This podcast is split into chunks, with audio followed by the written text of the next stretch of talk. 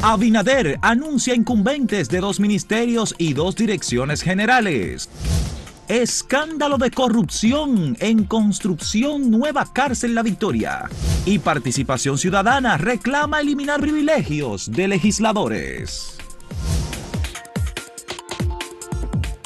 Bueno, Luis Abinader anunció que va a designar, luego de instalarse como presidente de la República, a la señora Carmen Heredia, viuda eh, Guerrero, como ministra de Cultura. Era una posición, digamos que en el ámbito de los intelectuales, la gente del teatro, de la danza, en general, del ámbito cultural. Estaba, Más que todo entre los gestores culturales. Sí, estaba, digamos, la expectativa de quién finalmente sería eh, designada en el Ministerio de Cultura. Hay algunos temas incluso que en las últimas horas encendieron al sector cultural. La decisión del arquitecto Eduardo Selman, por ejemplo, de quitar el nombre de Enriquillo Sánchez al auditorio del Ministerio de Cultura y ponerle el nombre de Juan Bosch. Eh, esa decisión igualmente generó eh, pues muchas quejas, siguen produciendo. Eso es una necedad, eso no hay ninguna necesidad de eso. Todos los días sobre esto, incluso gente vinculada directamente al Partido de la Liberación Dominicana, al mismo profesor Juan Bosch, que conocieron el cariño, eh, el reconocimiento de Juan Bosch a Enriquillo Sánchez. Enriquillo Sánchez, eh, un poeta crítico, un eh, autor de numerosos textos, ensayos y también de una novela, Musiquito. es un joven que falleció muy temprano, apenas con 57 años, murió Enriquillo Sánchez, hijo del maestro, profesor eh, Julio Aníbal Sánchez, descendiente del patricio Francisco del Rosario Sánchez. Y Enriquillo, todo el mundo le reconoce su eh, gran talento y, por supuesto, su gran calidad poética. Tú sabes que ese Ministerio de Cultura no es, digamos, el de más peso político, no es el de mayor presupuesto, pero es uno de los más eh, disputados siempre, lo que genera mayor atención, porque el mundillo de la cultura es intenso. Muy intenso, por supuesto. Y es un ministerio que todo el que llega ahí es francotiradores de muchos lados. Bueno, pues ya veremos cuáles son eh, todos los aspectos que se pueden reunir alrededor eh, del tema del Ministerio de Cultura y de esta, este anuncio del presidente electo Luis Abinader de designar a Carmen Heredia eh, como ministra de Cultura. Igualmente se anunció que va a ser eh, nuevo ministro de Medio Ambiente y Recursos Naturales, Orlando Jorge Mera, dirigente del Partido Revolucionario Moderno, fue el representante del Partido Revolucionario Moderno ante la Junta Central Electoral, delegado político, eh, hijo del expresidente de la República Salvador Jorge Blanco, Orlando Jorge Mera eh, ha sido uno, fue uno de los fundadores del Partido Revolucionario Moderno y ha estado muy de cerca, muy eh, vinculado con, con, Luis Abinader. Yo creo que esa es una designación.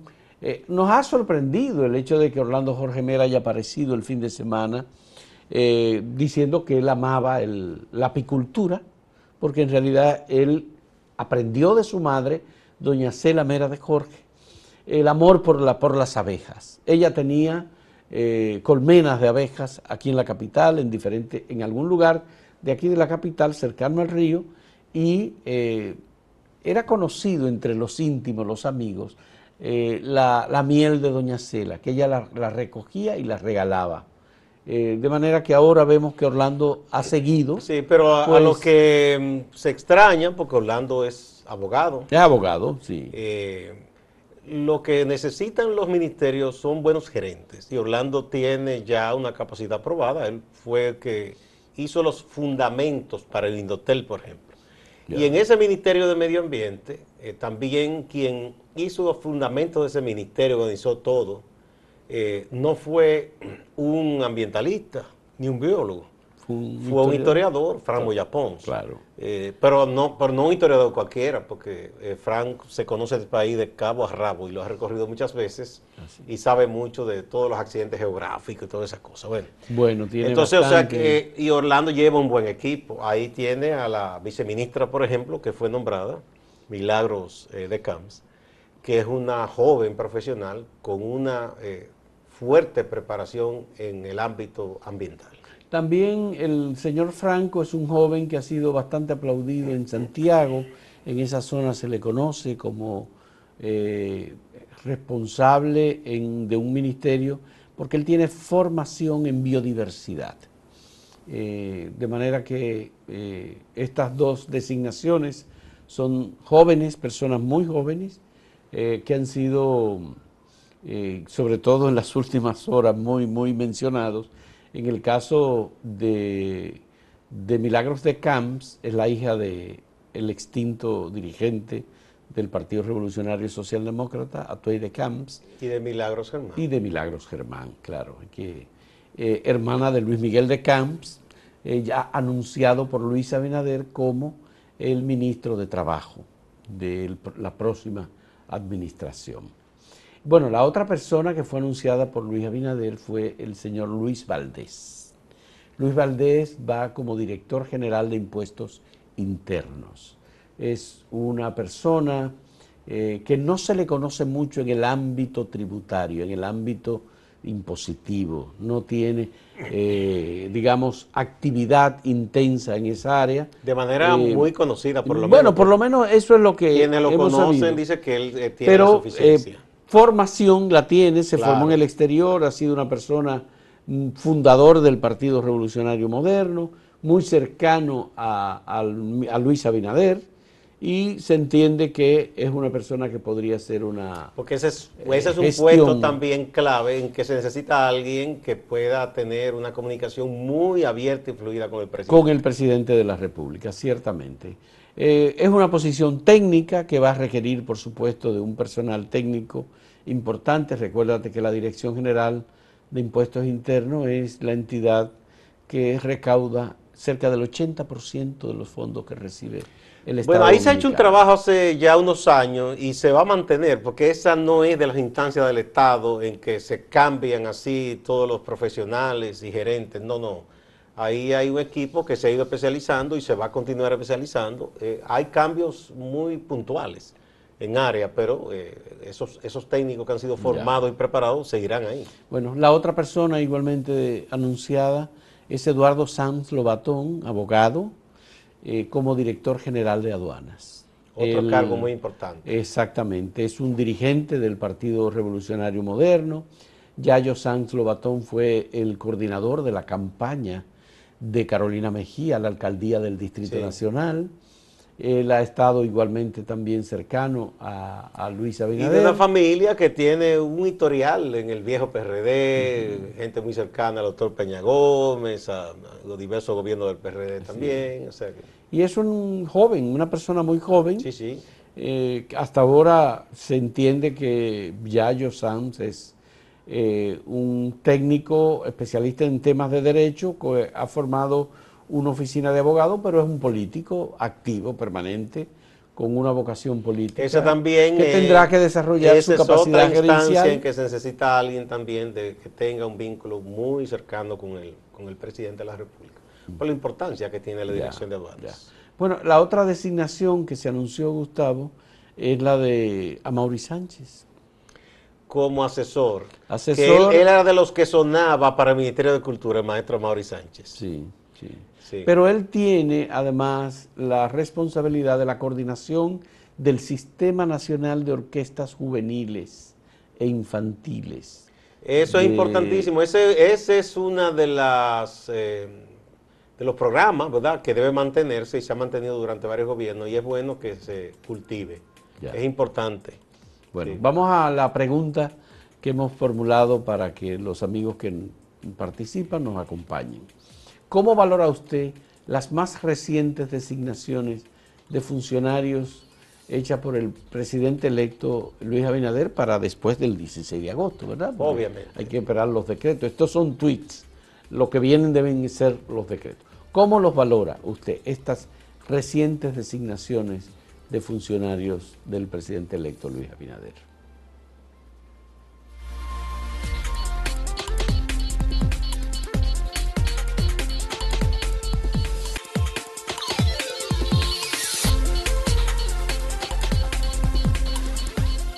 Bueno, eh, se inauguró, y dicen que todavía sin concluir del todo, la nueva cárcel, la nueva penitenciaría nacional, que así como se llama, penitenciaría nacional. Lo que pasa es que la gente le dice la victoria porque está en lo que un día fue un paraje, que hoy es un municipio o un distrito municipal, la victoria. Y eh, ese proyecto que se había anunciado con muchos bombos y platillos, eh, bueno, pues han salido muchas cosas. Eh, Roberto Santana, que todo el mundo conoce, como que fue encargado y, lo que fundó el nuevo modelo penitenciario acá, ha dicho que ahí hay corrupción por partida triple y dijo cosas muy duras sobre ese proyecto y que no sabemos por qué, incluso si no estaba concluido del todo, del todo se inauguró, ¿verdad? Roberto Santana dice que apenas lo que se está inaugurando es un 10% del proyecto, en primer lugar. Eso tiene un problema de origen. Eh, lo primero es que fue la Procuraduría General de la República que emprendió el proyecto.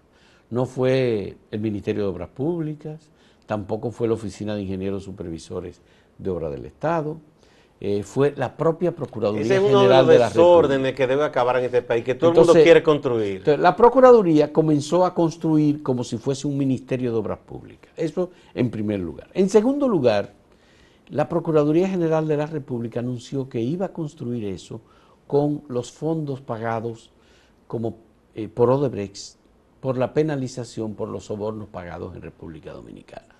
Es decir, era un monto de eh, ciento, eh, ¿cuánto eran? Eh, Ahora no recuerdo. Eran 84 millones de dólares. Se supone que es el doble de lo que se... O era el, sí, el doble de, lo, de los 92 millones, 180 millones de dólares. ¿Qué dice Roberto Santana? Nosotros que le hemos dado seguimiento a esto no lo sabíamos, pero Roberto Santana dice que la Procuraduría emprendió este proyecto y que al mismo tiempo decidió pedirle a Odebrecht que quien pagara fuera Odebrecht de Brasil, porque no quería que fuera Odebrecht de República Dominicana. ¿Y qué diferencia hay? No sabíamos qué diferencia había, pero parece que hay una diferencia. Odebrecht de Brasil entregó los 30 primeros millones de dólares. Sí, porque eso en varias partidas. Porque eran varias partidas hasta el año 2024. Sí. Tan pronto Odebrecht Brasil pagó los primeros 30 millones de dólares, se declaró en quiebra en Brasil y en bancarrota. Y eh, Odebrecht, República Dominicana, siguió laborando y ha seguido laborando porque es la empresa que construyó Punta Catalina. Dice Roberto Santana que al declararse la quiebra en Brasil, República Dominicana perdió el acceso al restante del dinero y que finalmente la cárcel ha tenido que construirse con fondos del Estado, directamente. Eso ya lo había advertido Manuel Cedeño Brea, un artículo muy brillante que escribió aquí, diciendo que no había nada de garantía y además que en el tiempo eh, iba a resultar menos, efectivamente, aunque se pagara, porque el dinero se devalúa y todo, y que no se contempló nada de eso en ese acuerdo. La otra cosa que está diciendo Roberto Santana es que lo que construyó la Procuraduría General de la República es como una especie de ciudad carcelaria, en donde caben 70 mil presos.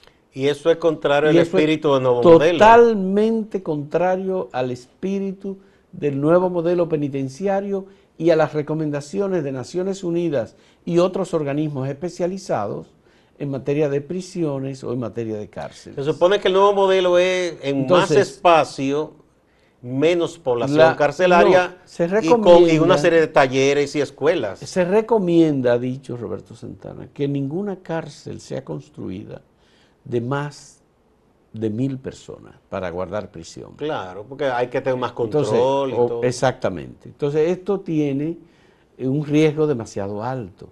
Pero además Roberto ha dicho, señores, esa cárcel que se construyó tiene una sola puerta de entrada y otra de salida. Si hay un incendio se muere todo el mundo. Entonces, eso es contraindicado en cualquier lugar del mundo. No le hicieron caso a nada. Es que la Procuraduría se obsesionó en hacer lo que quería Jean Alain y así se hizo.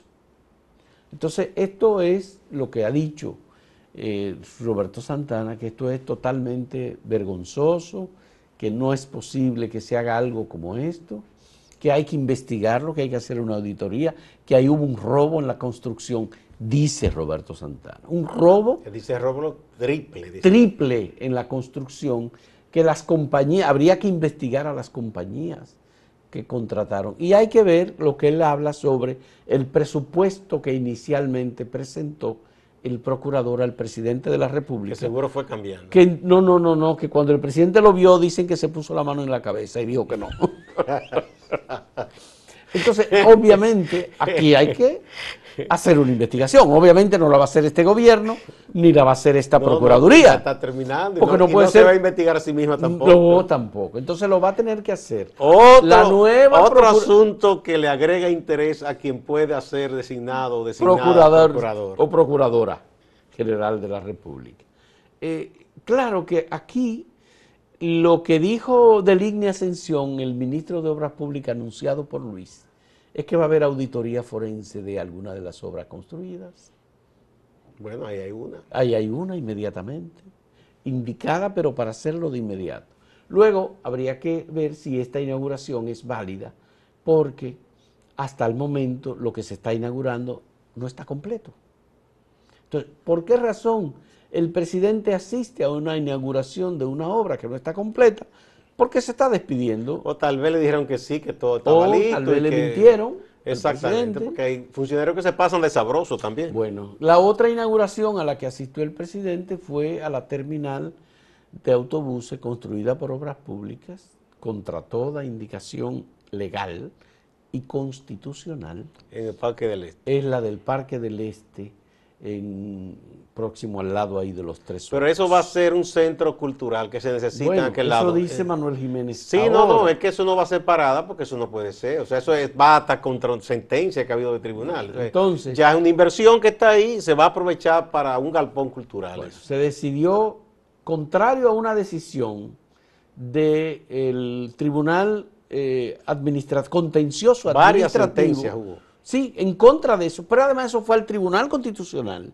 Y el Tribunal Constitucional le dio validez a esa sentencia del Tribunal Superior Administrativo. Por eso Katia Miguelina Jiménez dice que la presencia de Danilo Medina en la inauguración de esa cosa muy dura, la presenta a Danilo Medina o lo identifica y ella lo califica como un déspota, porque eso es contrario a la ley y a lo que manda la Constitución de la República.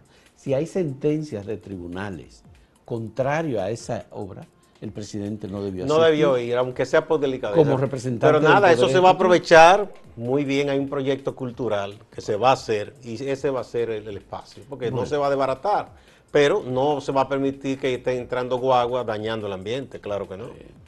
Bueno, vamos a, ver la pregunta eh, de hoy y a ver las eh, respuestas cuando volvamos. ¿Cómo valora usted las más recientes designaciones de funcionarios anunciadas por el presidente Luis Abinader?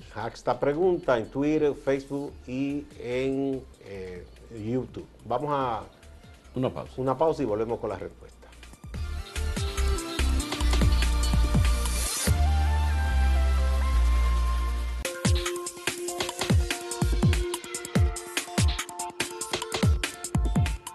Veamos rápidamente algunas de las respuestas que han ofrecido nuestros amigos que nos siguen a través de Acento TV y de las redes sociales también.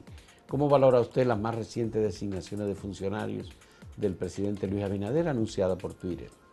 Íbamos bien hasta que nombraron a la hija de Milagros, a Milagros y al hermano de la hija. Y entonces... Eso lo dice Miranda Pivar. Vamos Miranda Pivar. Alfonso Hernández dice, las veo bien, solo espero que pueda gobernar con carácter y austeridad para todos y que vayan presos todos esos corruptos degenerados del PLD. Que la justicia independiente se haga respetar y temer. Bueno, la siguiente es de Luis Reinaldo. Excelente y espero un procurador que haga justicia y quitarle lo robado a esos corruptos. Ahí está el Timacle que dice, muy bien, excelente. Bueno, eso es de, afirmación, ¿verdad? La siguiente respuesta es de Noé Leopoldo Reyes Reynoso. Muy bien. Ya, ahí terminamos con las respuestas. Las consideraciones del día de hoy. Bueno, ayer, ayer hubo, Gustavo, una intervención de Flavio Darío Espinal, el consultor, jurídico. del Poder Ejecutivo.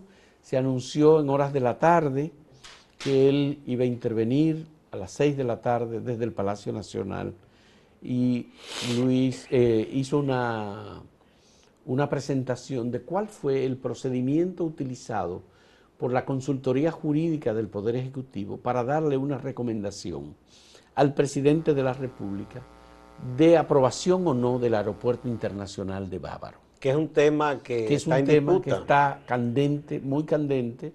Eh, hoy mismo se publica un espacio pagado en donde se dan explicaciones sobre, creo que son 21 casos de ciudades que tienen aeropuertos con una distancia de 19 kilómetros entre una y otra, dicen, bueno, este va a tener Ponen el caso muy conocido de, de F. Eh, Kennedy y La Guardia en Nueva York, que dice que está a 17 kilómetros. Lo que dijo ayer eh, Flavio Darío Espinal es que se siguieron todos los procedimientos legales, que los procedimientos utilizados son parecidos a los procedimientos utilizados en los otros aeropuertos privados del país. Hay varios casos de aeropuertos privados él mencionó el aeropuerto de La Romana, mencionó el aeropuerto de Punta Cana y mencionó el aeropuerto de Santiago.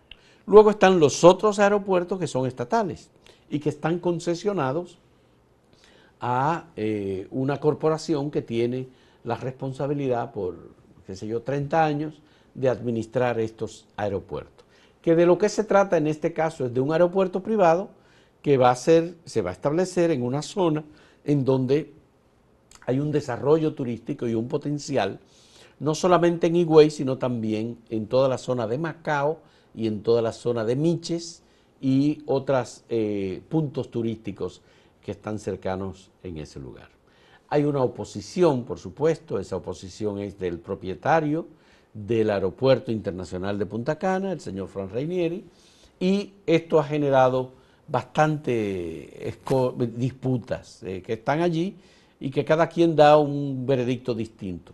De por medio está la cuestión política. Danilo Medina emitió el decreto 270 de 2020 de aprobación. ¿Por qué político? Bueno, porque eh. dicen que bueno podría estar vinculado con gente del gobierno saliente, pero el promotor de ese aeropuerto es Abraham Azuri. Los empresarios están con que ha tenido diferencias muy notables con Fran Rainieri desde hace muchos años. Son competencia, son competencia, eso es. Bien.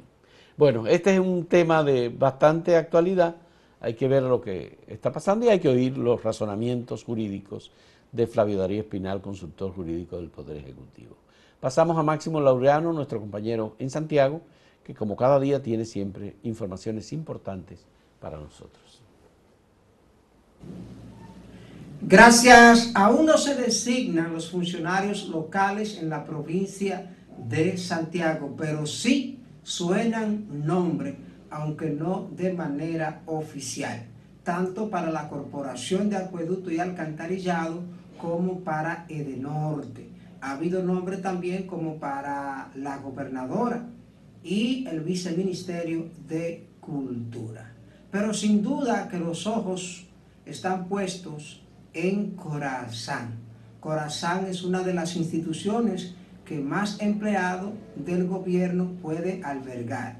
Según los registros actuales, en Corazán hay 2.500 eh, empleados. Pueden ser algunos más, algunos menos, pero por ahí está la nómina actual de Corazán. Recordamos en una ocasión, Silvio Durán, actual director de esta institución, justificó el abultamiento de la nómina explicando que él necesitaba ayudar al gobierno de Danilo Medina porque en el Estado había pocos empleos y que por eso había que poner muchos empleados en la Corporación de Acueducto y Alcantarillado de Santiago, Corazán.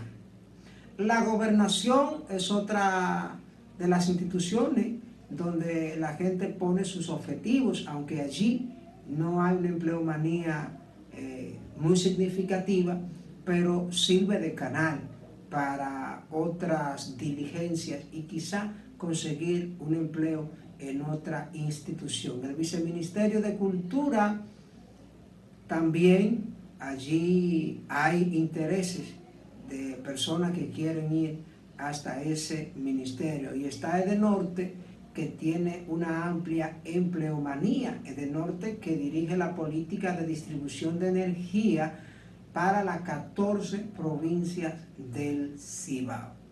Entre los anuncios que hizo el presidente electo Luis Abinader, para futuros nombramientos a partir del próximo 16 de agosto está Federico Franco, ingeniero industrial muy conocido en Santiago.